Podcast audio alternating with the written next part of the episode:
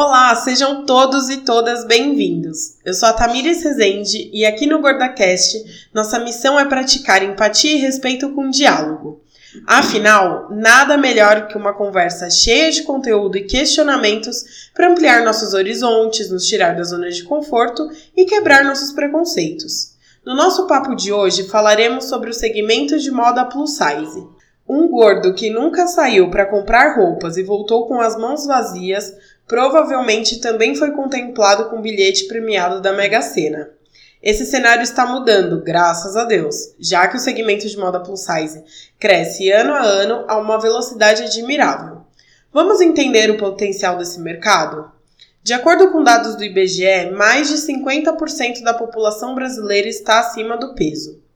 Já a Associação Brasil Plus Size diz que o mercado potencial de consumidores de moda plus size é formado por 100 milhões de brasileiros e que pode movimentar uma média de 7 bilhões de reais. Apesar do crescimento da oferta e da demanda de moda plus size, nós, pessoas gordas, ainda encontramos dificuldades na hora de comprar uma roupa. Para falarmos sobre as barreiras e desafios desse setor, recebemos hoje aqui no GordaCast a Marcela Elizabeth, que é a atual presidente da Associação Brasil Plus Size. Marcela, seja bem-vinda. Apresente-se para os nossos ouvintes. Me diz quem você é e como você chegou na BPS. Oi, Tamires. Uh, ouvintes, muito, muito prazer estar aqui falando com vocês a respeito desse mercado que é minha paixão, que eu adoro desde sempre, mercado plus size. É, a minha história com o mercado plus size ele é, é longa, tá longe, né? Eu comecei em 2009, é, entre 2009 e 2010, começando a fazer pesquisa é, para o lançamento de uma revista. Sou jornalista, adoro revista e queria muito fazer uma revista feminina que não fosse, é, que não tivesse os assuntos, aqueles assuntos corriqueiros que a gente vê o tempo inteiro nas bancas, né? Eu queria um feminino, mas queria um feminino diferente que não pegasse o mesmo público. E eu tinha uma indignação como jornalista de passar na frente das bancas e ver aquelas revistas como Dieta Já ou outras do, do, do mesmo segmento. Outras milhares, né? Que falava assim, né? História de sucesso. Fulano emagreceu 40 quilos. E isso era muito recorrente para mim. Eu via muito isso e eu ficava indignada em pensar, ué, o único, o único mérito que uma mulher tem é emagrecer. Uma história de sucesso da vida dela é só ela conquistar emagrecimento e esse emagrecimento, ao custo que, que seja, né, ao custo que, que custar, e isso me incomodava demais, né? E eu sempre entendi o jornalismo é, como uma função social. E eu acredito que o jornalista, ele tem essa função social de, de uh, abraçar uma causa, né? E, eu, e a minha causa nesse momento foi essa, né? Da questão do plus size, essa questão me ficava que nem chamava plus size nessa época, né? Mas isso ficava me martelando muito, né? Essa questão dessa dessa diminuição dessa mulher, né? Que ela só pode desse desse dessa forma dela obter sucesso apenas pela aparência e não ter outras qualidades, né? Então a sua inteligência, o seu conhecimento, é, a sua ascensão profissional, né? Ou até mesmo você ser boa mãe, isso não faz diferença. A única coisa que fazia diferença nesses títulos todos eram isso, é o seu sucesso pelo emagrecimento que também gerava uma outra coisa, né? É, fica fazendo, nós, mulheres normais que não emagrecemos 40 quilos assim, né, dessa com essa facilidade, a gente fica se sentindo mal inútil, né? Fala, caramba. Totalmente frustrada, né? você olha, parece que foi tão fácil na revista e você fala, cara, eu não consigo emagrecer 5, porque é, imposs é assim, praticamente impossível, é muito difícil, né? Como é que. É, como é que eu me sinto diante disso? Então, todos esses questionamentos eu ficava perturbada com isso. Então, quando eh, a gente estava buscando um tema para uma revista, né, porque eu tinha uma editora, nós pensamos, eu tinha uma estagiária é, também gordinha, a Maíra Holanda, e ela um dia chegou, né, e falou para mim, chefe, vamos fazer, vamos criar um blog? Aí eu falei, ué, não, blog não, eu não sei fazer blog, mas eu sei fazer revista.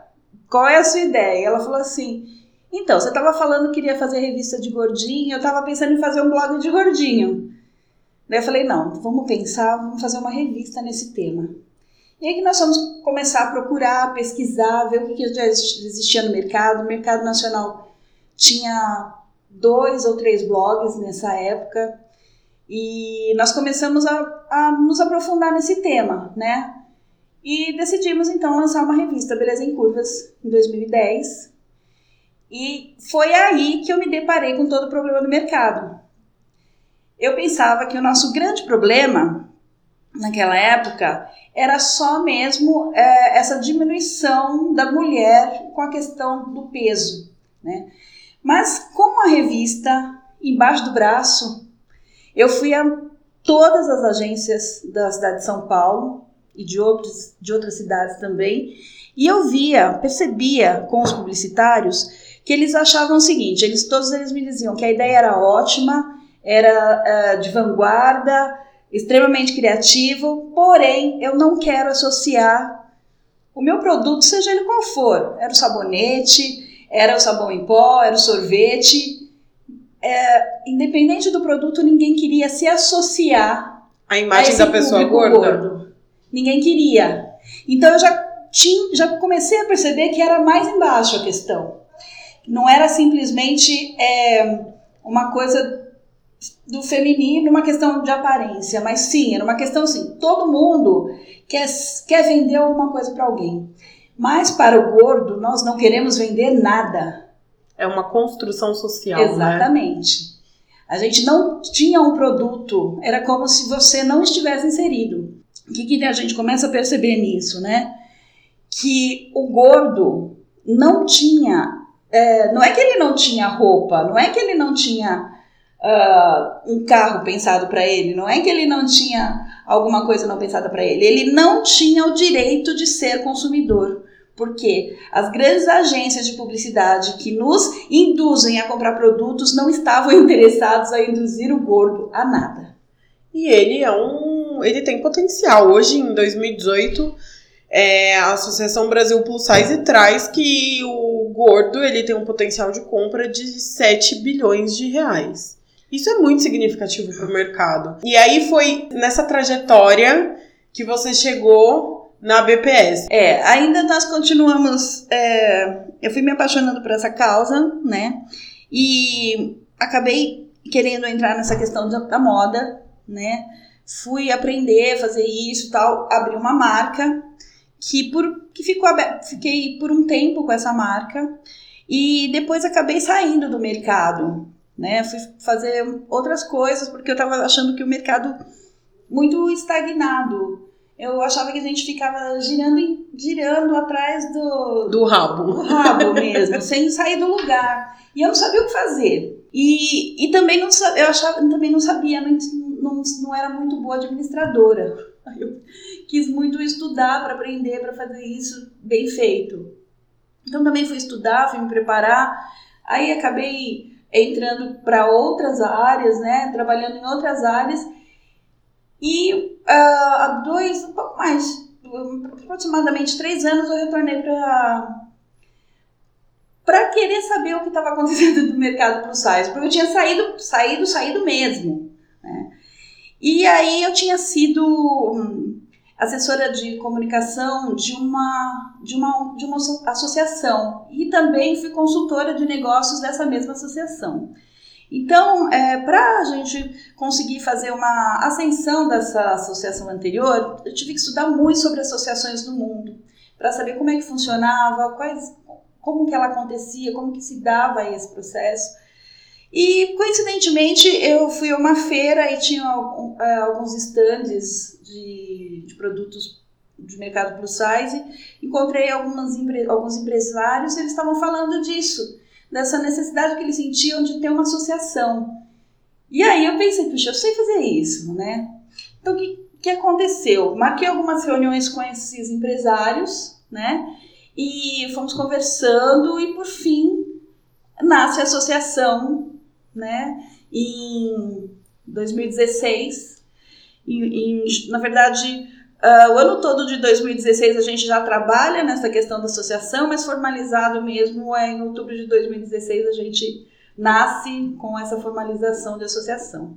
Agora conta para quem está ouvindo e que não é do setor, não é, não, não vende moda plus size, que é consumidor, que é leigo, qual que é o papel da associação no segmento de vestuário plus size? Bom, a gente percebia que a questão do plus size era muito tratada através da questão da autoestima, o que é muito importante, né? E o, só que nós, como mercado, éramos reconhecidos é, por outros mercados complementares e por todo o mercado têxtil como um pequeno, como um, um pequeno nicho ali, sabe? Como mesmo o mercado que trabalhava autoestima. A gente não tinha uma pesquisa é, feita sobre os números desse mercado. Não existia algo que comprovasse. A gente ia eu comecei a visitar várias empresas pequenas e grandes que estavam começando a trabalhar com o mercado plus size e falava assim, qual, por onde você se baseou para criar sua coleção? Quais números que você se baseou? Ah, não, não tenho número nenhum. Falei, como é que você se projeta? Como é que você faz planos de futuro sem, sem sequer um número de mercado? Ah, porque a gente imagina, porque o mercado é, é, as roupas plus size são caras. Então a gente tinha uma, uma questão do empresário, ele queria entrar no mercado plus size porque ele percebia que as roupas plus size eram caras. E aí ele se autorregulava. Exatamente, pelo mercado. Sem pensar que, o, que sim, a, é, o mercado é caro mesmo. Muita coisa a gente não tem acesso a baixo preço, né? É, mas é, esse não pode ser o seu motivador para entrar no mercado. Seu motivador tem que ser, peraí, eu entendo esse, eu quero entender esse mercado, eu quero conhecer esse mercado, eu quero saber, eu quero saber o que, que acontece nele, as, publica, as publicações que existem, as reportagens que são feitas, é, os eventos que existem dentro dele, eu preciso me inteirar, quem são essas pessoas, quem é esse consumidor, né? E todas essas questões precisam ser levantadas para quem quer abrir um negócio, não pode ser simplesmente baseado no preço do produto.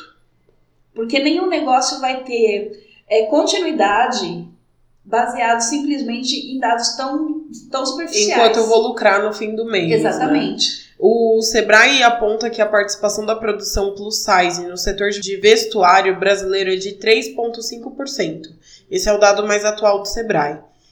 Então, nós podemos dizer que esses dados nos dizem que dos 100 milhões de potenciais consumidores, apenas uma pequena parcela é atendida com segmento de moda plus size? Muito pouca gente atendida. É, nós temos uma concentração né, de, de moda plus size. Eu vou mudar, viu? Não vou falar moda, eu vou falar de vestuário. Né? Eu sempre é, gosto de ponderar isso, que nós ainda não temos moda plus size. Hoje ainda a gente trabalha com vestuário. E o que, que a gente precisa para ter uma moda plus size? O que diferencia o vestuário da moda? Bom, praticamente é, é assim: o vestuário é a necessidade que as pessoas têm de se vestir, né? Então, é, as empresas fazem o quê? Elas seguem uma tendência que existe uh, internacionalmente. A gente tem muito acesso, né? As pessoas que, que querem entrar no, no mercado de confecção têm facilmente acesso às tendências é, e a gente acaba trabalhando com tendências, né? Agora, quando você fala de moda, você vai falar de criação, de originalidade, de coisas pensadas para essas pessoas de uma forma que não é pensada ainda. Né? É criar modelos, é fazer uma coisa que ainda não foi feita. Então, hoje, a gente ainda trabalha, nossa, na grande parte, ainda nós trabalhamos com a questão do vestuário, que é o emergencial, de fato. Né? Todo mundo precisa se vestir. É uma questão de necessidade humana, né? de dignidade. Uhum. Né? É o que a gente, nesse momento, a gente precisa disso. Então, hoje nós trabalhamos ainda com a questão do vestuário. Né? Vamos pensar moda, vamos pensar criação, vamos pensar autenticidade é, da criação, sim. E ainda não estamos nesse estágio.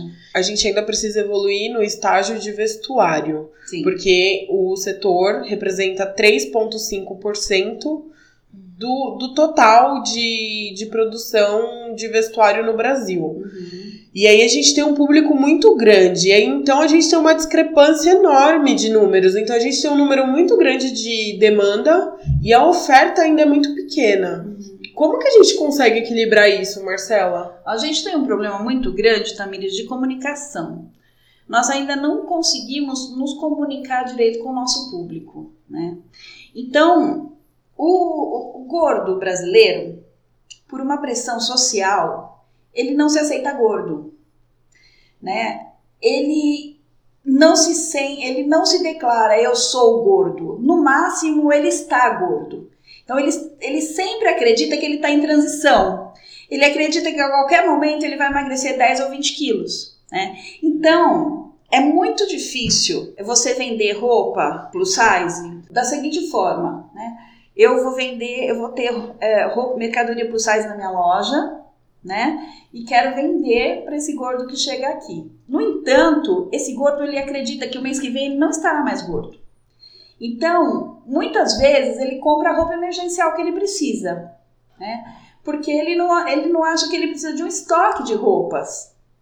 Porque ele não vai precisar de camisa para um ano. Se você vai numa agora que é, quando muda a estação, muitas lojas fazem liquidação, né? Então aí você vai numa camisaria, por exemplo, é, numa camisaria feminina, aí se você usa até 42, 44, você compra 10 camisas. Porque você, você se o seu trabalho exige, se você gosta daquela, daquele tipo de moda, você já faz um estoque, porque você sabe que camisa é básico e você vai precisar para o ano inteiro. Então você pode comprar 10 camisas a um preço baixo, né? Se uma loja plus size faz uma, uma liquidação da mesma camisa e as pessoas não chegam e compram 10, porque eu vou precisar o ano inteiro, ela compra duas máximo três, porque ela acha que o ano que ela não precisa de camisa para o ano inteiro, porque ela vai emagrecer ao longo do ano. Né? Então também tem isso. Muitas vezes o, o lojista ele tem um pouco de medo de investir, porque ele não sabe como dizer para a pessoa que sim, você não, não é um, uma transição, mas que você já está. Quem está gordo há 10 ou 15 anos, possivelmente não vai conseguir emagrecer 20 quilos assim de uma hora para outra, né? Mas isso é muito difícil das pessoas aceitarem. Eu acho que o que entra dentro do, do nosso setor de vestuário é muito, são muitas questões de construção social também, né? Que de repente Sim. isso não são são quesitos que existem do vestuário na produção geral, mas que no plus size ele pesa muito mais do que em outros nichos. Uhum. Tô errada? Toda a questão do plus size é diferenciada. Toda. Eu falo que no plus size a gente pisa em ovos o tempo inteiro, né? Porque por mais que você use as palavras certas, ou busque usar as palavras certas, por exemplo, você sempre está ofendendo alguém. Né? Você sempre está uh, ah, falando uma palavra que não cai bem para alguém. Então a gente tem que ter muito cuidado. E às vezes, é, quando a gente vive dentro desse nicho e está acostumado com, essas, com as pessoas, e está acostumado com os lojistas, a gente pensa que todo mundo, e, não, e vê muitas pessoas assim, já é, se, se aceitam como gordos, já vivem assim, já, já buscam moda para essa, dessa forma, já buscam viver dentro desse, dentro desse sistema se aceitando, a gente não tem noção de que isso é uma parcela muito pequena da população. A maioria não está pre preparada e não está nessa aceitação toda. Né? É, até porque as revistas de dieta milagrosa elas continuam vendendo a roda. Elas né? continuam vendendo e todo mundo quer e todo mundo tenta. Quantas pessoas não tentam fazer dieta? E aí a gente volta para aquela questão do problema de comunicação que você citou um pouco antes. E como que eu quebro esse problema? Como que eu soluciono esse problema de comunicação do segmento, do nicho de vestuário plus size com o consumidor? É, cada cada loja ou cada fábrica vai ter que estudar o seu nicho. Vai estudar ali quem é aquela fatia desse consumidor que ele quer. Não existe uma fórmula pronta.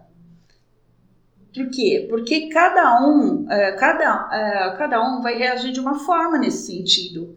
Então, se eu sou um lojista, eu tenho que entender bem quem é esse público que eu atendo no meu bairro ou no meu ou no shopping que eu atendo. Quem é essa pessoa que vem aqui? Como é que eu posso tratá-lo? Como é que eu posso falar com ele? Como é que eu posso fazer isso da melhor forma que ele se sinta feliz? É, a gente tem muito uma questão, né? A gente fala assim, uma dicotomia entre a bajulação e o, e o péssimo atendimento, né?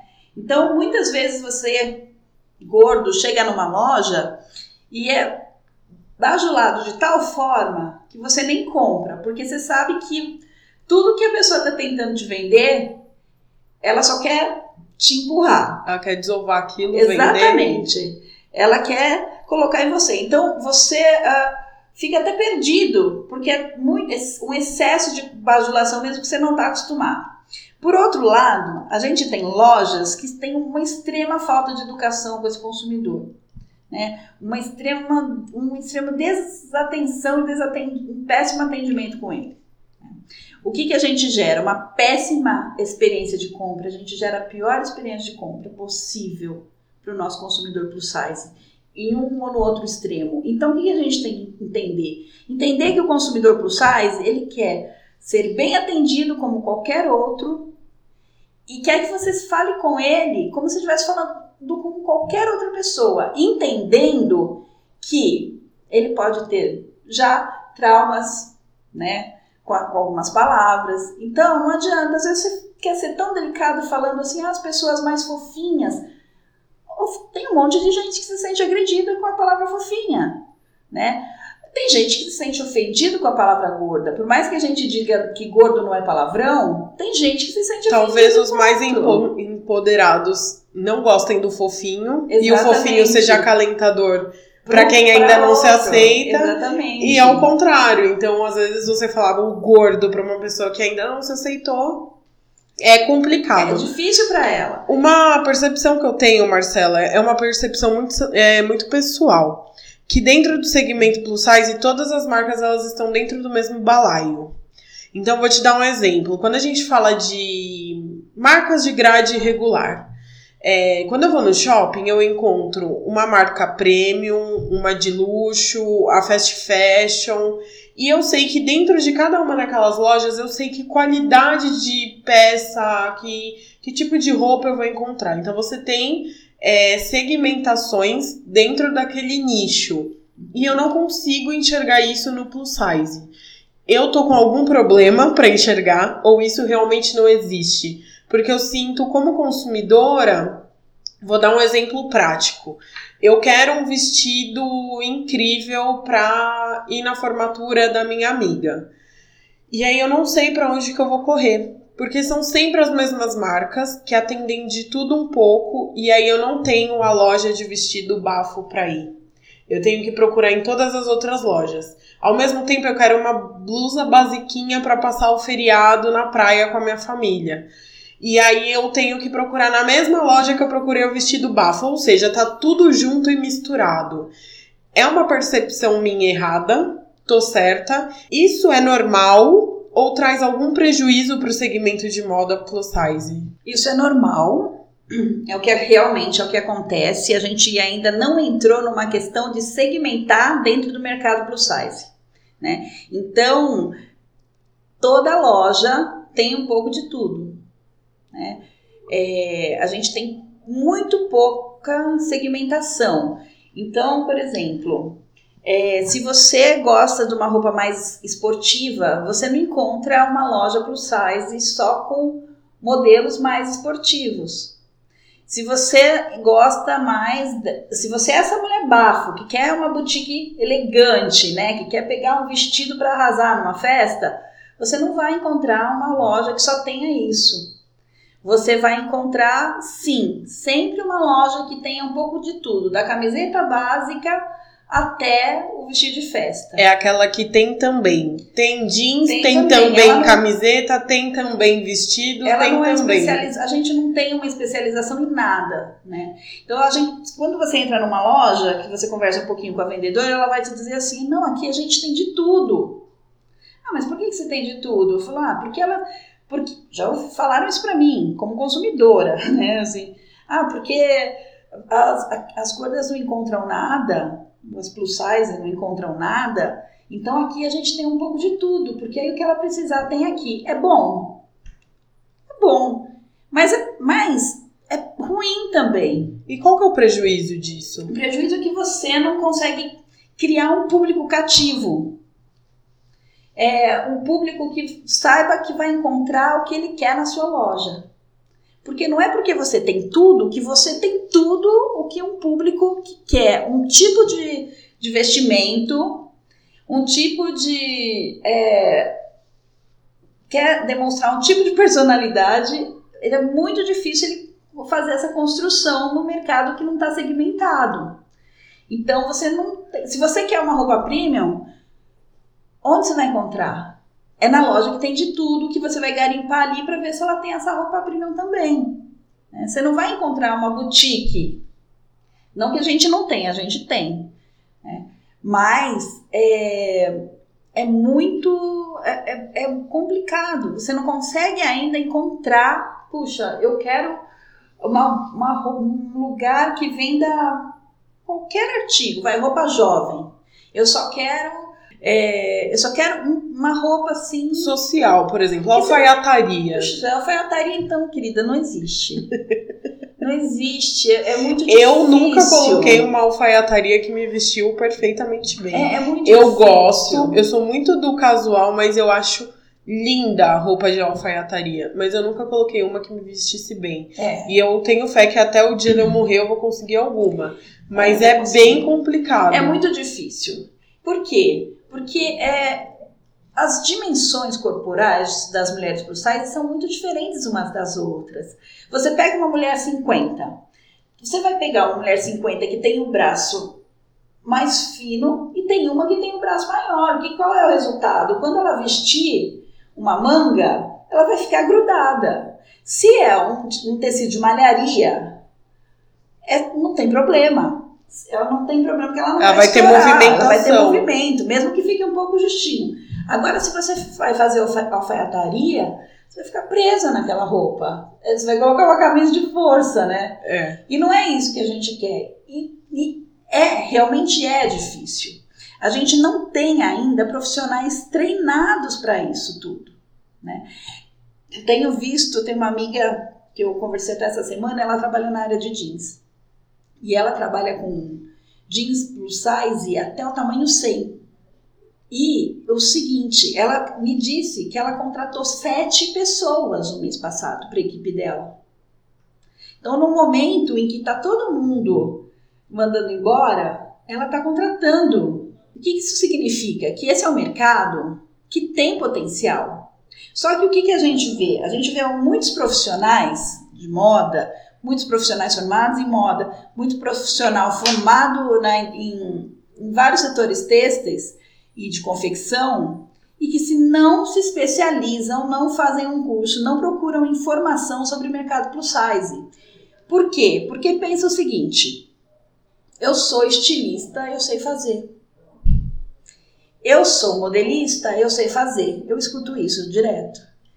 Só que eu canso de ver empresário querendo começar alguma coisa, buscando um profissional desse tipo, é, deixando o trabalho com ele um mês, dois meses, e aí ele chama e fala: Olha, eu não tenho condições de fazer a sua, o seu trabalho, porque para trabalhar uh, o seu produto, eu vou ter que parar tudo que eu estou fazendo e estudar um pouco. E eu não tenho tempo de estudar. Então, quando, eu, quando a pessoa procura esse profissional, ele já poderia ter um pouquinho, né, assim, é, de humildade de dizer, olha, eu nunca trabalhei para o size e eu vou ver, eu vou avaliar, ou vai dizer eu não, não sei fazer, ou eu vou ter que estudar, né? Então a gente vê muita perda de tempo em função disso. Por outro lado, é, a gente não tem escolas preparatórias, né, para esses profissionais. Então, é, sim, nós temos dificuldades de todos os lados. É, o que, que, a gente precisa? A gente precisa que as pessoas compreendam que o mercado plus size é um mercado de futuro, é um mercado gigantesco, é um mercado que ou você atende ou você vai ter que atender. Não é porque eu quero, é porque as pessoas estão cada vez maiores, estão pesando cada vez mais e isso não tem uma reversão. Existe demanda. Por que, que a gente Existe vai se demanda. negar a atender uma demanda? Não, é? não tem jeito. E não é só atender. Porque hoje, ainda hoje, você vê gente, de, é, você vê consumidor que fica feliz quando ele chega numa loja e acha, entrou. Quando a roupa entrou, ele já fica feliz, ele não pensa nos ajustes, ele não pensa nada disso, porque já entrou. Ele leva para casa já e é uma vitória. preciso, né? E a gente não, não pode mais aceitar isso. A gente precisa atender bem esse consumidor. Não importa o tamanho que ele use, se é 60, se é 70 ou se é 80. Não é só pegar o 38 e ampliar para o 48. Nunca, né? nunca, nunca, nunca, de forma nenhuma, não pode ser assim. E me diz uma coisa, por que que moda plus size é mais cara que moda regular? Então, por muito tempo a gente escuta falar assim, né? É porque a gente gasta mais tecido. É verdade? É verdade. A gente gasta mais tecido. E a gente vê muitas vezes o consumidor se conformando com isso. Sim, ah, porque eu gasto. É, ah, é mais cara, mas é porque gasta mais tecido. Acontece que, se eu sou uma empresa que trabalha para o sizing, eu tenho que ter meu plano de negócios voltado para esse, esse tamanho, para esse tamanho de roupa para o sizing. De fazer uma distribuição de, de preço, de perdas, o que quer que seja, se eu sou uma pessoa é um empresário que trabalho com negócios de moda plus size, eu tenho que me preparar para sabendo que eu vou usar mais pano, né? E eu não posso justificar a, a, o preço por conta do pano, porque a confecção é a mesma, todo mundo sabe. Essa questão do, do, do usar mais tecido não pode ser toda justificativa. A gente tem que agregar valores à nossa marca. A gente tem que ter uma marca que sim, que cause desejo no consumidor por todo um contexto, né? E sim, causando esse desejo por todo um contexto, como qualquer outra marca, a gente pode agregar valor, valor financeiro, obviamente, mas não, não é, sempre com essa justificativa do tecido. Outra coisa, lembra que eu falei que muita gente entra no mercado plus size porque ele vê o preço da roupa, né? Acontece que nós temos uma distribuição muito grande de mercado plus size. Da, do, do, da classe E à classe A, nós temos consumidores. Então, hoje nós temos condição de ter é, uma, um, é, empresas altamente lucrativas vendendo para classe D e C e para classe E. Por quê? Porque a gente precisa atender a todos os públicos. Não adianta eu querer vender uma camiseta a 200 reais só porque é plus size. Eu tenho que atender, eu tenho que ter também uma condição, e existe, eu acredito que existem empresários que possam fazer isso, que possam abrir alguns tipo, algum tipo de atendimento que venda roupa a baixo custo para a população de renda mais baixa. Porque a sensação que a gente tem é que todo mundo quer vender para classe B, para classe A. E não é possível. Sim, a gente tem condição dentro do mercado plus size de ter mercado de luxo? Sim, temos. Dentro da classe A, nós temos 20% de pessoas que nós temos 20% da classe A que se enquadram é, no mercado plus size. É, então, sim, nós temos, ter, temos condição e precisamos ter mercado de luxo. Mas a gente também precisa atender a classe E, a classe D, a classe C, onde se encontra a maior parte da população. É, nesse, nesse contato que eu tenho com as minhas seguidoras é, do Fora dos Rótulos, que é um blog que já está aí há quatro anos, uma queixa muito comum que eu recebo são dos valores. E aí, esses dias, eu tava. Me peguei apaixonada por um macacão de malha. E esse macacão custava 400 reais.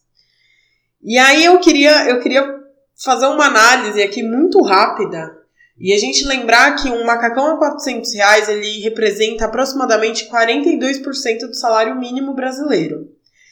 E aí, se a gente for mais a fundo, nós temos dados do IBGE de 2017 que apontam que mais da metade da população vive com menos de um salário mínimo. E aí, por fim, vale a gente lembrar o que você disse antes, que vestir não é uma futilidade, é uma necessidade humana. E aí eu quero te perguntar, você acha que de uma forma geral, os valores estão dentro da realidade? Da, da realidade do brasileiro, da realidade econômica do nosso país?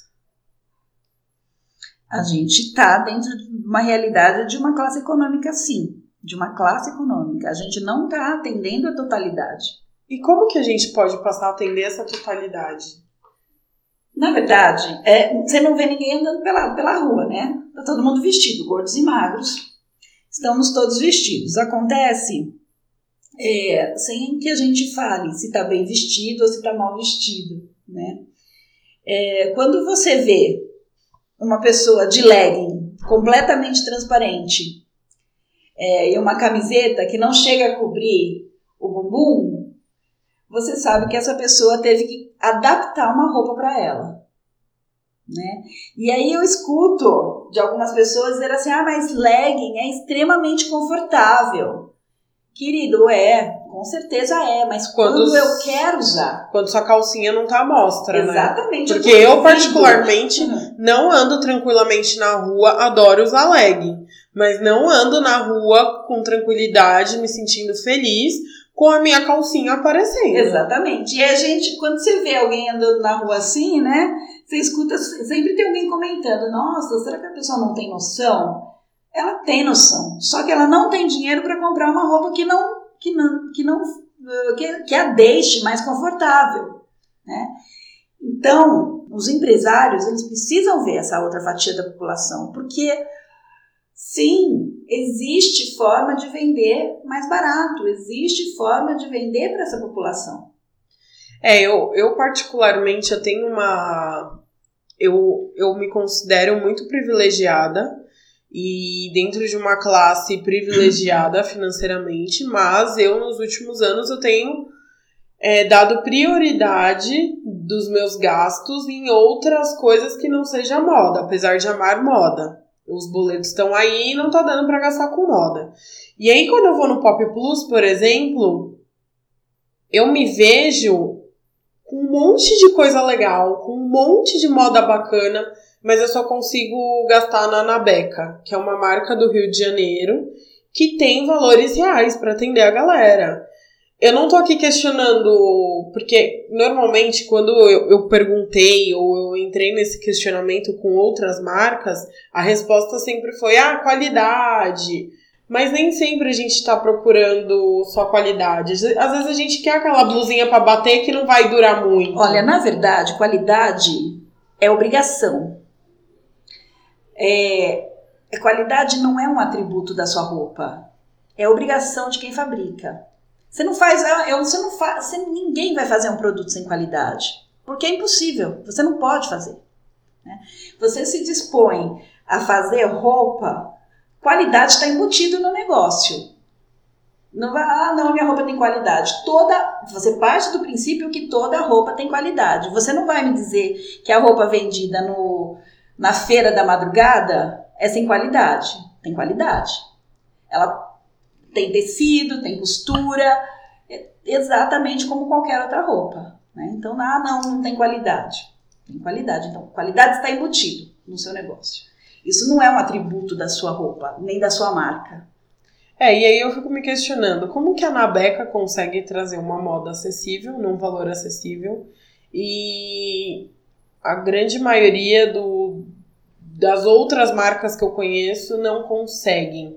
É, é essa conta que não fecha na cabeça do consumidor. Porque, por exemplo, é, todas as vezes que eu falei de moda no meu blog e que eu falava sobre uma peça, uma pantacure, e aí as pessoas entravam no valor daquela peça, é chocante. A gente fica chocado, porque assim, Como pode eu, sendo uma mulher gorda, ter que pagar 300 reais numa Pantacur quando minha amiga, que é uma mulher magra, ela consegue pagar R$ 69,90?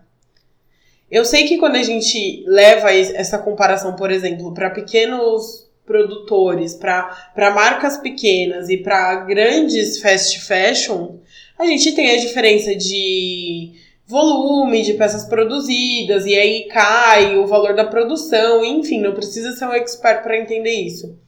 Mas a discrepância de valor é absurda, Marcela. E aí eu acho que é um, é um dos calos maiores na visão do consumidor da moda plus size. Uhum. Ok, agora nós temos uma oferta, mesmo que pequena, nós temos uma oferta. Mas é uma oferta absurdamente cara, que eu vou ter que deixar de pagar um boleto para comprar aquela calça. Como que isso vai, de, de certa forma, a longo prazo? Porque eu enxergo que se o mercado não se regular a longo prazo e os preços continuarem nesse nível, como que a longo prazo esse, essa questão de valor vai impactar no segmento plus size? Bom, a tendência é regular. Por que, que hoje a gente tem esses preços tão altos, né? Porque a gente, porque o, o lojista ele ainda acredita uh, que, o, que o consumidor vai chegar, porque nós estamos com escassez de, de empresas, né? Então eu tenho certeza que o consumidor vai chegar e o consumidor está chegando, né? Então eu estou podendo vender ao preço que eu que eu quero. E a gente tem que lembrar que os planos de negócio, cada um tem o seu projeto para sua empresa, né? E muitas vezes o que a gente vê são as empresas que estão buscando uma fatia de mercado que de repente não, não está tão adequada para ele. Porque você pode é, ter algum tipo de, de linha na sua na sua produção que atenda a um público que pague menos. Ou fazer uma linha básica, fazer uma linha mais simples, né, que possa atender é, de uma maneira justa, que você não tenha prejuízo, que você consiga vender. Consegue vender, gente. A questão é que é, é bem complexo. É dolorido, né? Mas essa não é uma dor do crescimento? É, é a dor do crescimento. Essa é a dor. Porque é, a gente quer vender, né? Não é fácil vender. É, não é fácil produzir. Né? Tudo no Brasil é caro, os impostos são caros, né? o imposto sobre roupa é caro, tudo é caro. Né? Então, a gente passa, claro, a gente repassa tudo isso para a roupa. Né? É, e a gente, nós brasileiros, gostamos de ganhar muito. Né? A gente quer ter uma margem maior. Então a gente já tem um custo muito alto de imposto, já tem uma, um custo alto é, de desenvolvimento, já tem um custo alto de mão de obra. E tudo isso a gente repassa para essa roupa. Né? E aí, como você não tem uma grande produção, esse valor acaba ficando alto em função do, da, da, da sua pequena produção. Né? E como as empresas são pequenas, elas acabam vendendo em valores mais altos. Então, tudo, tudo isso a gente vai ter que ir resolvendo. Você falou muito bem, é a dor do crescimento. Eu tenho certeza que quem está no mercado quer se consolidar no mercado, quer crescer. Uh, o que eu acho realmente que falta é algumas empresas que prestem atenção em outras fatias de mercado, em outras, é, em públicos com poder aquisitivo menor, então, como que eu faço é, roupa? Eu não vou nem citar de qualidade, qualidade é obrigação, né? Como é que eu faço roupa que atenda esse público menor, né? É, você tem, eu, eu falo assim, se eu tivesse um investidor, investidores ouçam, é, eu abriria um torra-torra plus size. Meu sonho. Gente, seria maravilhoso, incrível, porque as pessoas precisam comprar roupas, vai, no máximo a 80 reais. Eu, tudo meu maior preço aqui no meu Torra Torra Plus Size é 80 reais. Então você vai ter uh, roupas para atender esse público. Ah, é o mesmo tecido? Ah, é o mesmo. É o mesmo? Claro que não. Você sabe que não é premium. Claro, você sabe quando você está comprando uma blusinha, uma t-shirt a R$ 49,90, qualidade do, o tecido, não vamos falar de qualidade, você diz que qualidade é básico, né? Mas o tecido não é o mesmo tecido daquela t-shirt a 90 reais. Uhum. Isso, eu acho que isso os consumidores entendem. Nós entendemos quando nós estamos comprando. Mas hoje eu me sinto amarrada. Eu, eu passei por uma. Eu tô dentro de uma faixa. Eu uso 48. Então, eu ainda consigo comprar dentro da grade regular. E eu compro dentro do plus size. Mas eu cheguei num momento em que, assim, o plus size ele me atende muito melhor. Porque ele foi feito pensado no corpo de uma pessoa gorda. Então, o conforto é diferente, o caimento da peça é diferente. Então, eu prefiro muito comprar no plus size. Mas às vezes eu me vejo em uma situação financeira que não dá para eu comprar no plus size. Eu vou ter que correr ali pro fast fashion de grade regular. Só que eu estou dentro de uma faixa que ainda consegue ainda comprar entre os dois. Eu tenho essa uhum. opção. E quem não tem esse papo, não é pra gente colocar o dedo na ferida do, de quem produz moda plus size, não, porque eu fico muito feliz todas as vezes que abre uma loja, todas as vezes que uma loja completa um ano a mais, porque isso é muito importante para todos os consumidores. Uhum. O que o, o consumidor em si hoje sente falta é justamente das marcas mais acessíveis eu sei que eu vou comprar aquela calça e ela vai durar minha vida inteira, mas agora eu tô precisando de uma calça que vai durar um ano no máximo, porque é o que eu posso pagar. Eu não sei se, tô, se eu tô conseguindo ser clara, mas eu acho que é isso que eu sinto falta hoje de demanda, de oferta do segmento de moda plus size. É, esses dias eu tava pensando isso na questão da alfaiataria, né? É, se você precisa e às vezes eu escuto muito as pessoas falarem assim: não, não adianta, não dá para falar mais que não tem roupa plus size porque já tem. Tem, mas não é para todo mundo, né? É, se você, uma pessoa de uma grade, que a gente chama uma grade regular, precisar de uma blusinha, de uma blusinha básica para colocar por baixo de camisa, ela vai no Braz, ela compra por 10 reais, até por 10 ou até menos, dependendo e ela só vai ter uma blusinha básica. Eu, se eu precisar de uma blusinha básica, eu nunca vou encontrar uma blusinha por 10 reais. Então é disso que a gente fala. Não é de uma questão de ter ou não ter roupa, é uma questão de ter opção, opção de preço, opção de. Oh, peraí, hoje eu não tenho, não posso pagar 100 reais numa, numa blusinha. Eu preciso pagar, eu tenho 10 reais eu tenho que ter essa opção de ter uma blusinha por 10 reais. E aí, a gente falando sobre fast fashion, um problema muito comum são as lojas que também atendem o plus size, elas não, não, tenham, não terem um espaço adaptado e que as pessoas chamam de friendly, né? Que não tem um provador maior, não tem uma, um banco reforçado, então eu, como gorda, fico pensando duas vezes antes de sentar naquele banco, será que ele vai me, me suportar? É, você acha que esse segmento, porque hoje a gente tem várias marcas, né? Vamos falar Marisa, a gente tem a Pernambucana, essas são as principais que tem um espaço voltado para o plus, só que esse espaço é pequeno, é escondido, às vezes é bagunçado e não atrai o público. Você se sente. Eu, às vezes, me sinto em algumas lojas que estão me fazendo um favor.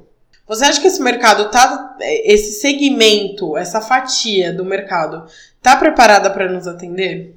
Eu acho que eles ainda estão errando. Né? É, estão buscando conhecimento, estão buscando aprender. Sim, mas ainda estão errando, mas graças a Deus que eles estão errando. Porque eles estão buscando entender o mercado. Né? Como, como tudo que começa, tem, tem erros tem falhas, tem problemas, mas é, se você pode, tem algumas lojas que você não vai nem citar, porque eles não estão nem querendo errar, né? Então, tem, tem algumas empresas que estão é, tentando aprender. As, as, grandes empresas, né, como a, a, as fast fashions, elas são muito grandes, né? E elas não, não podem, elas não fazem um investimento rápido nas coisas, né? Se por um lado elas têm a, a, a condição de fazer, né, a é, condição financeira de fazer. Por outro lado, elas têm a burocracia em fazer. Né? É, não adianta você simplesmente chegar com números. Eles querem ver as, os outros testando. Ninguém quer ser o primeiro nesse caso. Erra primeiro você, Erra né? primeiro você, que depois eu vou ver onde você errou, para eu fazer, já, já ter uma escola ali, né? Então as pessoas é, querem entrar no mercado plus size, mas elas estão esperando para ver. Peraí, vamos acertar mais essa comunicação? Vamos acertar mais essa forma de fazer loja? Vamos ver como que o outro está fazendo ali para poder arriscar mais um pouco aqui. Né? Tudo isso está em investigação. Cada um que entra no mercado plus size, de alguma forma está sendo observado. Por quê? Porque o outro também quer, mas ele quer saber o que, que, o que, que está sendo feito para ele apanhar menos. Né? É, o custo de errar é muito alto, mesmo para grandes empresas. Para pequenas, então, para as pequenas empresas, o custo de errar é morte. Né? Mas para as grandes empresas, é um, um, um, custo, às vezes, de funcionário, às vezes, de fechar a loja. Né? Mas todos, invariavelmente, todos nós temos custos. É, então, eu fico muito feliz quando as lojas ainda estão errando. Porque elas estão errando porque elas estão fazendo. Vão errar ainda vão, sim, ainda não atende. É, algumas lojas atendem 50, 52, não está atendendo a totalidade, mas estão, é, tem lojas que você pode observar que ano a ano está crescendo um número, está crescendo em alguma, é, acrescentando alguma peça. Porque sim, a gente tem essa necessidade. Essa era uma pergunta que nos primeiros episódios o Bernardo ele falou pra gente sobre a conceituação de gordo maior e gordo menor. Então, o gordo maior é, é aquele cara, a pessoa que veste ali acima dos 54, 56. E o gordo menor, eu, por exemplo, que visto 48, 50. Então eu tenho um acesso muito mais tranquilo a, ao vestuário. E aí tem umas lojas que atendem até 52 ou 54, e aí você vê que uma fatia muito grande e significativa fica para fora. E aí eu queria entender, é, e aí a gente como consumidor se pergunta, qual que é a dificuldade das marcas ampliarem suas grades? Primeiro, é, nós não temos profissionais que entendam de mercado plus size em grande quantidade, né? Então, até os 52, me parece que é uma coisa meio confortável, que eles já aprenderam, né? É, Algumas empresas já fazem até os 60, né? muito poucas fazem até os 60. Mas é, outro dia eu estava conversando com uma é, confeccionista lá do Braz e ela, ela mesma é a modelista da marca. E ela falou assim: Eu até os 60 eu trabalho muito bem, agora eu preciso entender como é que eu faço até os 70, porque eu já tenho pedido até 70 e eu não estou conseguindo fazer uma modelagem bonita a partir de 60. Então, ela, no caso dela, ela está procurando aprender. Eu vejo essa mulher em todos os lugares, todos os lugares que tem um curso, todos os lugares que tem uma, vão falar alguma coisa sobre plus size, ela está lá, está observando, está tentando aprender. E ainda assim, ela continua tendo dificuldade, ela está tentando, fazendo os protótipos e não está acertando muito bem. Tanto que ela ainda não começou a produzir mais que 60. E mas ela fala: minha necessidade, eu já tenho pedido para números até 70. Isso você vê de uma pessoa que está se empenhando em aprender. E a maioria não está preocupada em aprender. Por quê? Porque o empresário, o pequeno empresário, ele vende o almoço para comer a janta. Né? Ele não sai do lugar para ir aprender. Ele não sai do lugar para ir fazer um curso. Não é porque ele não quer aprender, é porque ele precisa trabalhar para pagar os boletos do outro dia, né? Isso é ser empresário nesse país. Só que a gente tem que começar a criar a cultura do, do, da educação e do aprendizado. Porque em plus size está todo mundo aprendendo. Não tem ninguém que diga, olha, eu sou expert nisso. Está todo mundo aprendendo. Então a gente tem que estar junto, a gente tem que estar é, em rodas de conversa, um aprendendo com o outro, um ensinando o outro. Às vezes ele tem ali uma dificuldade que às vezes uma palavrinha que ele escutar de uma outra pessoa, ele resolveu a dificuldade dele. Então a gente precisa estar tá mais perto, a gente precisa estar tá mais junto. O empresário é um ser sozinho, né? Ele é um ser solitário. Ele não tem com quem dividir as suas coisas, ele não tem com quem dividir o seu, o seu trabalho, os seus sonhos, os seus anseios, né? Então ele precisa estar perto de outros empresários da mesma área dele para poder fazer trocas. E você não vai fazer troca no momento de venda. Né? Não adianta é, no Pop Plus, por exemplo, em que está todo mundo ao mesmo tempo, todo mundo numa preocupação, todo mundo vender. Esse não é o momento de troca. Esse é o momento de todo mundo querendo vender. Você precisa ter um momento separado onde você vai ter um encontro com outras pessoas, um momento de aprendizado. Nós na associação promovemos muitos disso, muitos momentos de aprendizado muitos talks, muita, é, muitos eventos. E às vezes é, a gente tra consegue trazer profissionais caríssimos que simpatizam com a causa e vêm gra gratuitamente para a gente conseguir fazer eventos gratuitos. E a gente tem 10, 20 empresários participando, quando muito. Né? Então, uh, o empresário ele precisa aproveitar todas as oportunidades para ele aprender participar de feira, participar de, de palestras. É, é fácil? Não é fácil, mas ele tem que começar a entender que isso faz parte do crescimento. Um mercado novo em que as pessoas não têm muito conhecimento dele, em que está todo mundo aprendendo junto, sim, a gente precisa andar junto. Uma outra percepção que eu tenho é, como consumidora, é a falta de padronização dos tamanhos. Ah. Em algumas já aconteceu. Eu originalmente uso 48. Em algumas marcas 50. Já cheguei a usar 52 e até 54. Por exemplo, para moda festa. Eu já usei 54. É porque o tecido é, normalmente é um tecido mais estruturado, né? Exato. Então, e aí, mas aí eu fico pensando, é uma discrepância muito grande. Eu uso 48, na moda festa eu uso 54. No, pro jeans eu uso 50. Pro. Eu fico perdida. As pessoas perguntam que número você usa. Não sei. É, não. Ainda que você usasse no jeans, se você muda de marca. Muda a numeração. A numeração. Eu é. sei, só para fazer um, uma. Uma observação, eu sei que essa não é uma dor só do segmento plus size, é do vestuário em geral. Mas como que a gente pode eu acho que no, no segmento do plus size, o, o, o, tamanho do vestuário ele tem um impacto muito maior do que nos demais. Uhum. É, porque é uma questão de, às vezes, você é 56 e um, numeração a mais, a loja já não te atende mais. É, como, que, como que o mercado pode se autorregular nesse sentido? Existe alguma ação nesse sentido para tentar chegar numa padronização, algo próximo de padronizar os tamanhos?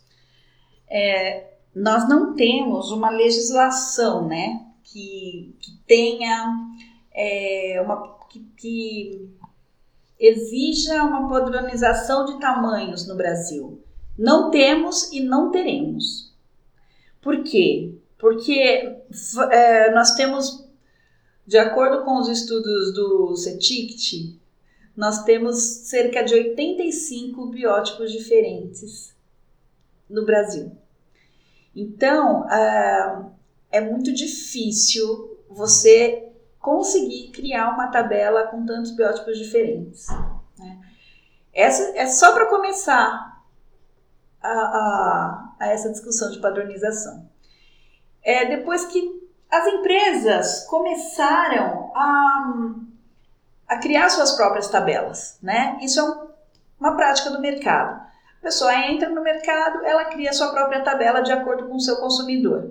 No começo ela vai apanhando um pouquinho, depois ela vai chegando ali a uma tabela que atende ao consumidor, a maioria dos consumidores ou o consumidor que ela resolveu atender ali na, na, na loja dela.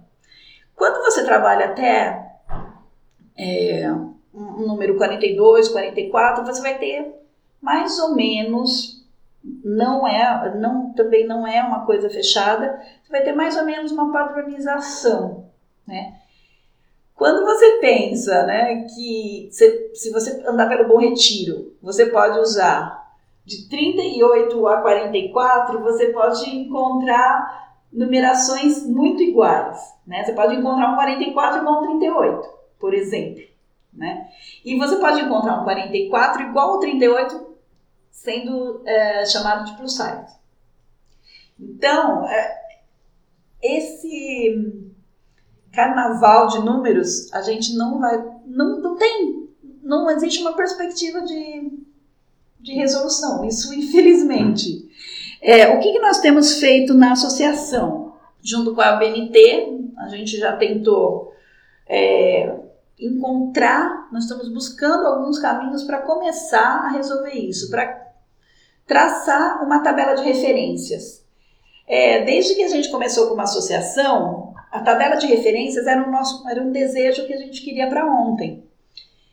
E quando a gente começou a traçar essa tabela de, de referência, para quê? Para que as empresas que estão entrando tivessem por, pelo menos por onde começar. Né? Porque a gente não, não existe um mecanismo da gente traçar uma tabela e exigir que alguém use. É, a gente começou a perceber, conforme a gente ia estudando isso e trabalhando com isso, que é muito mais complexo do que a gente imagina. Então, uh, as dificuldades são imensas, inclusive de fazer uma pesquisa Brasil. Né? O que, que nós fizemos na associação? A gente tem uma campanha chamada Doe Suas Medidas. Então, o que a gente pede? Que as pessoas se cadastrem no site da associação, é, www.plussizebrasil.com.br e diga, sim, eu quero doar as minhas medidas. Aí a gente manda para eles, para essa pessoa, uma forma dela tirar essas medidas corporais dela. É, para ela nos mandar e a gente ter um arquivo disso para poder ter depois medidas de Brasil inteiro é, para a gente chegar a um consenso de quais são os melhores formatos para essa tabela regionalmente. É, é um, a, o formato que a gente conseguiu chegar para realizar, né?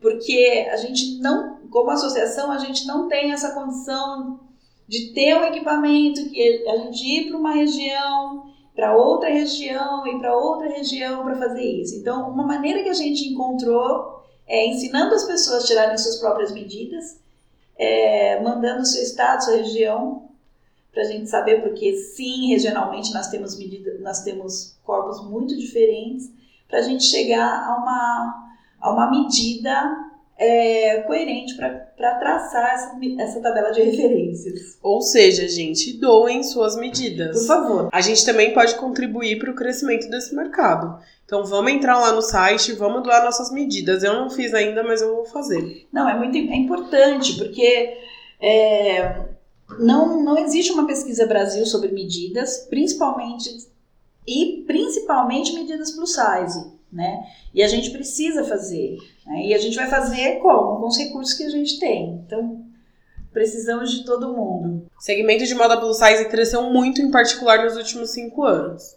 Só que demanda por esse nicho sempre existiu. As pessoas, há muito tempo, o número de pessoas gordas no Brasil tem crescido. Qual foi a virada de chave desse segmento? É, tem vários fatores. Primeiro, o, o alto índice de pessoas é, com um novo peso. Né? Então, nesses últimos, é, especialmente de cinco anos para cá, nós tivemos um salto muito grande de pessoas é, com, com esse novo peso que se enquadra em medidas plus size. Então, naturalmente, nós tivemos um crescimento de mercado em função é desse, desse novo consumidor que, que entra para esse mercado.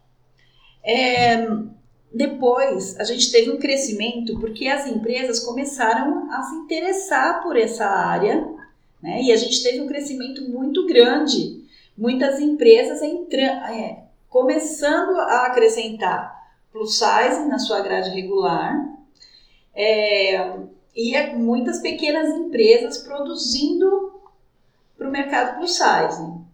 Então, nós também tivemos um salto é, medido em crescimento porque as empresas começaram a, a entrar também. Né? O mercado plus size ele, ele vem numa contramão. Né? Todo mercado ele começa de cima para baixo. Né?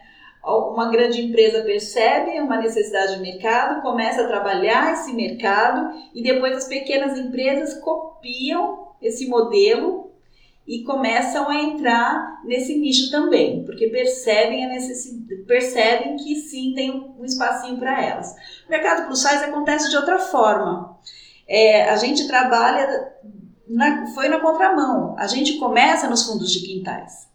Muitas empresas começaram a partir da, de uma necessidade pessoal da proprietária que começou é, que não tinha roupa disponível para ela começou a ver essa necessidade, aprendeu a costurar, aprendeu a produzir, e aí começou a, a ter uma outra pessoa começou a gostar do que ela fazia, pedia, começou a encomendar, dali um pouquinho virou uma grande empresa. Então a gente tem alguns casos que funcionam dessa forma. Alguns viraram grande empresa e outros continuaram pequenas empresas, porque isso não depende do mercado, viu?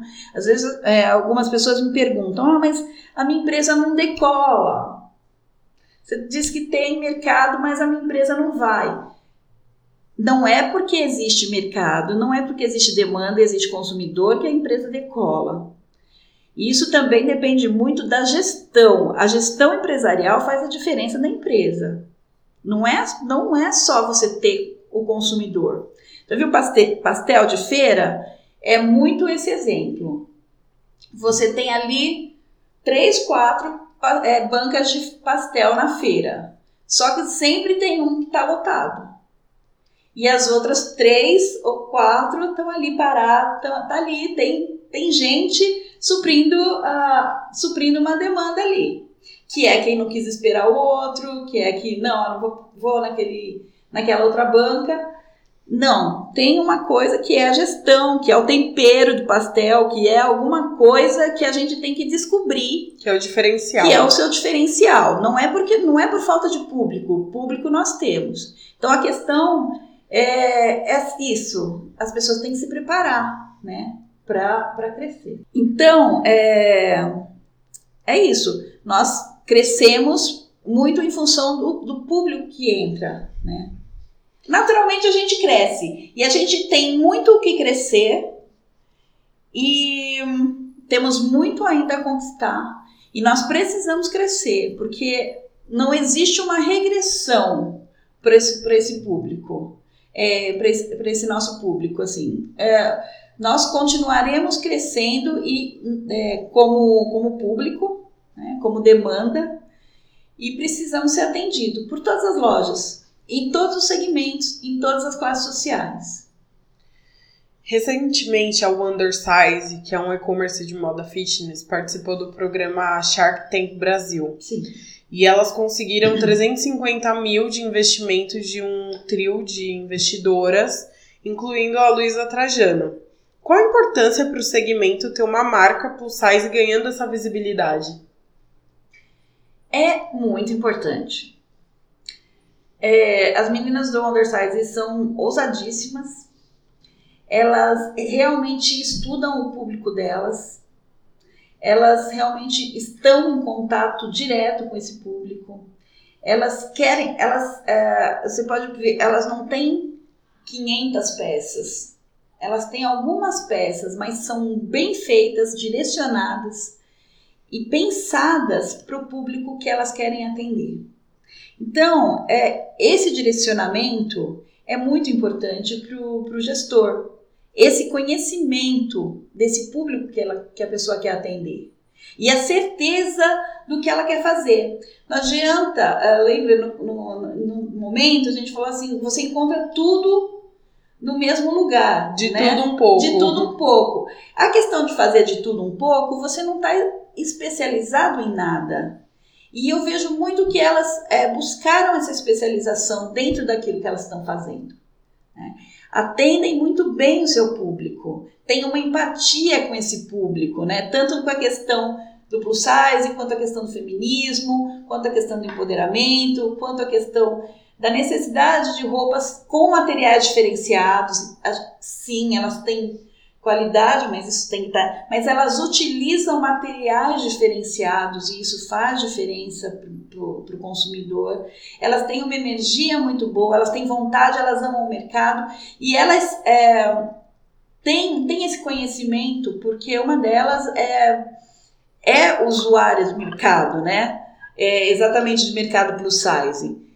E é importantíssimo, é um exemplo para que as pessoas saibam que quanto melhor ela conhecer o seu público, quanto melhor ela conhecer o seu produto, quanto uh, melhor ela está envolvida, quanto mais ela está envolvida com esse produto, melhor as suas chances de sucesso. E é importantíssimo. Plus size é a bola da vez. Todos os lugares onde a gente vai, nem que seja para é, fazer tipo, as pessoas falam de plus size como inserção de mercado, como necessidade de mercado e e a gente tem que aproveitar. Como é que você vai como é que o consumidor vai, como é que o, o empresário vai aproveitar? Conhecendo, aproveitando esse momento para conhecer o seu próprio produto.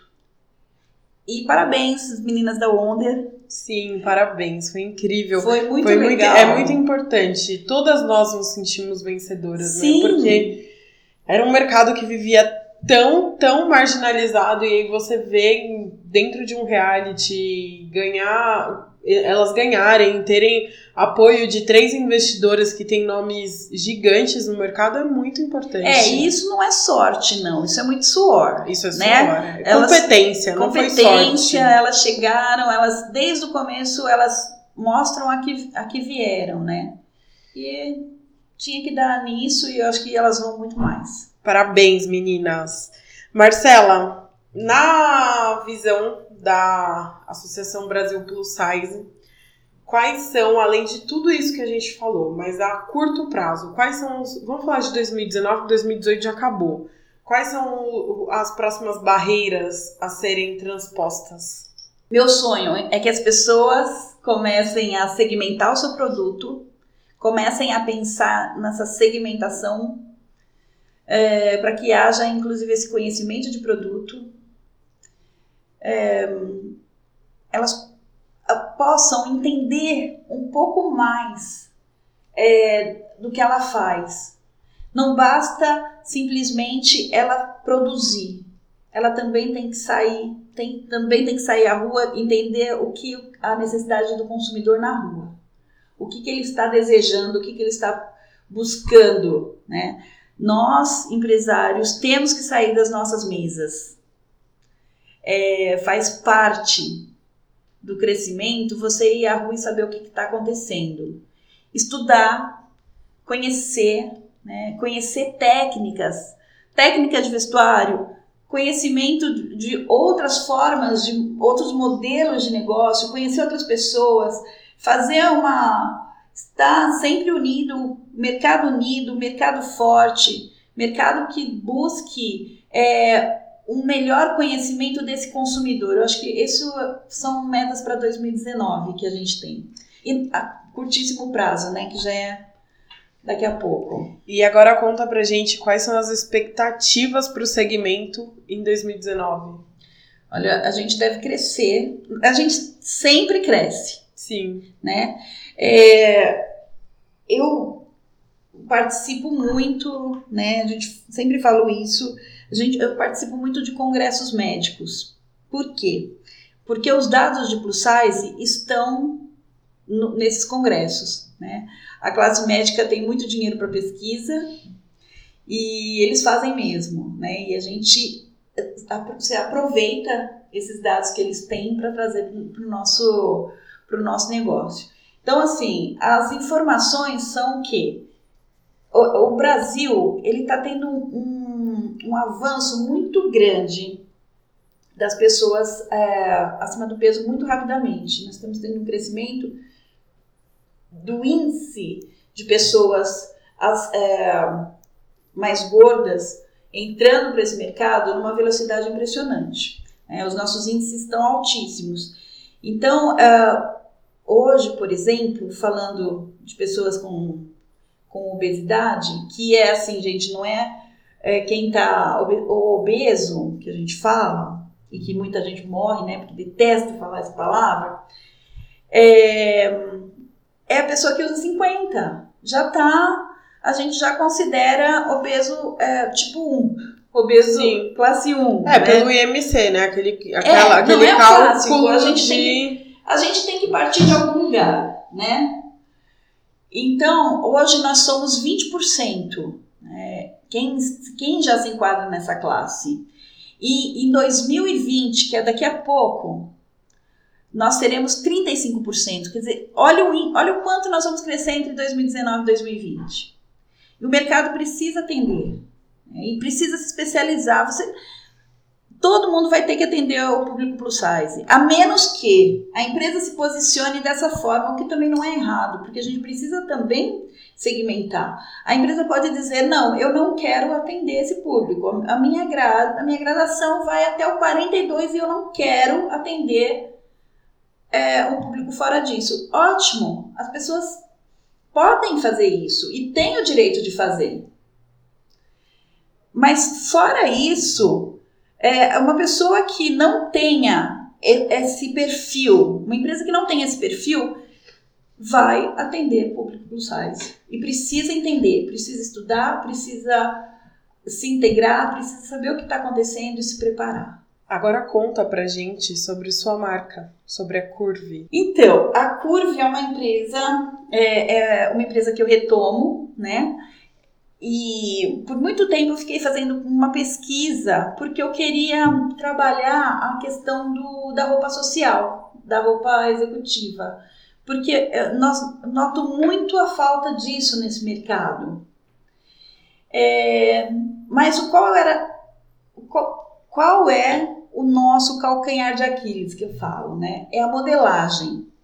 Então é muito difícil você conseguir fazer uma boa modelagem plus size é, de, numa, numa grade, né? Numa, com uma tabela.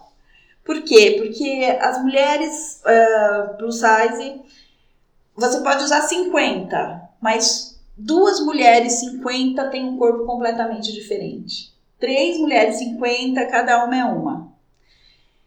Então é sempre muito difícil você fazer uma boa modelagem de uma calça, de um terninho, por conta das peculiaridades, né? Uma tem mais barriga, é, uma tem um corpo mais redondo, a outra tem um corpo mais é, mais esguio, né? Assim, sem barriga, né? Tem mais cintura, então é muito complicado. Que, então é muito difícil as roupas ficarem realmente bem nas pessoas. Então, dentro das nossas pesquisas, nós acabamos encontrando um, uma empresa de tecnologia que nos propicia fazer, é, medir os nossos clientes a partir de um scanner corporal, né? É, individualmente, com atendimento individual, a gente pode é, ir até uh, um local, né, fazer essa, essa medição, criar esse modelo, né, e essa pessoa vai ter um modelo virtual ali, e nós vamos fazer essa modelagem já nesse modelo virtual. E, e o que permite? Permite uma roupa que possa que seja perfeita nesse corpo. Então a Curve vem agora nessa configuração. Agora, a partir de dezembro, a partir de 1 de dezembro, nós já começamos a, a, marcar as primeiras visitas e a gente espera entregar as primeiras roupas ainda antes do Natal. Ou seja, já tem marca nova no mercado. Já tem marca nova no mercado. E é muito interessante, sabe por quê? Porque uh, a moda. Uh, nós fazemos moda, na verdade, da mesma forma que sempre foi feito, né? E uma inovação é uma coisa que demora muito a acontecer. E a gente consegue pegar essa inovação no momento que ela nasce. E a gente já vai transportar isso para o mercado plus size. Isso é anos luz que a gente ganha, né? A pessoa é, o cliente ele consegue ter uma experiência de compra completamente diferente, um atendimento completamente personalizado. Não preciso tirar suas medidas, não preciso tocar em você e tirar 18 medidas diferentes para conseguir fazer uma roupa com bom ajuste. Em dois minutos eu consigo fazer, uh, escanear completamente o seu corpo e criar um, um avatar e a partir dele fazer toda, uh, toda a modelagem especial para o seu corpo. É muito interessante. Tecnologia eu, eu a nosso favor, tem que né? fazer. Né? Eu acho que é uma experiência que todo mundo tem que ter. Ah, eu quero. Porque é muito. Quando eu conheci, eu fiquei maluca com isso. Porque a gente, eh, em dois minutos, alguém te pega todas as suas medidas é, através de um scanner, você vira ali um avatarzinho e vai ter muitas novidades depois né, para o site, a pessoa vai conseguir é, testar, suas, testar as roupas e depois vai conseguir é, ver também, ambientalizar o local onde ela vai estar. Vai ter muitas novidades, vai ser muito legal. Tecnologia a nosso favor, né, é gente? É verdade, gente. É, a indústria, né, é, tá, tá tão avançada. Em outras áreas, em outros setores, isso já acontece há anos, né? Então a gente precisa trazer boas ideias para a indústria da moda. Eu acho isso muito interessante. Eu me sinto muito feliz em ter encontrado a, Gênesis, né, que é minha parceira, e, e trazer isso para o mercado plus size. E a inovação, a gente vai conseguir fazer é, alfaiataria, né, alta alfaiataria, é, vestir muitos, muito bem as pessoas e tentar fazer isso com um custo que seja acessível. Eu não posso dizer que é um custo que atenda a todos, mas a nossa ideia é fazer isso com a maior acessibilidade possível. Maravilha, Marcela. Obrigada por ter vindo hoje para bater esse papo. Acho que toda a conversa em torno do, das barreiras, do segmento, as dificuldades, são para agregar e fazer com que a gente consiga crescer. Eu queria que você deixasse seu contato Onde as pessoas podem te encontrar? Não sei, Instagram, Facebook, e-mail? Fala aí um pouco. É, nós temos, é, na associação, nós temos o nosso e-mail, nosso e-mail né, uh, para atender as pessoas, comunicação arroba. Qualquer dúvida, qualquer pergunta, qualquer coisa sobre mercado, é, os novos boletins que a gente vai lançar agora no final do ano, a gente já está pronto para poder entregar temos o, o site, né, plussizesbrasil.com.br. É, quem quiser também, né, a gente tem um programa de associados para as pessoas estarem mais unidas, para estarem mais conosco. Por que, que a gente precisa de associados? A gente precisa porque é para ter muita gente para a gente poder conversar e trocar ideias, né? Falar e pensar o crescimento desse mercado. Então a gente quer muito o ano que vem nós vamos ficar muito nisso, nessa questão de trazer as pessoas para ouvir todo mundo, para a gente conseguir fazer uma construção conjunta melhor, da melhor maneira para esse mercado. Bom, é, também você pode falar comigo através do WhatsApp 11 98120 3216 arroba a BPS oficial.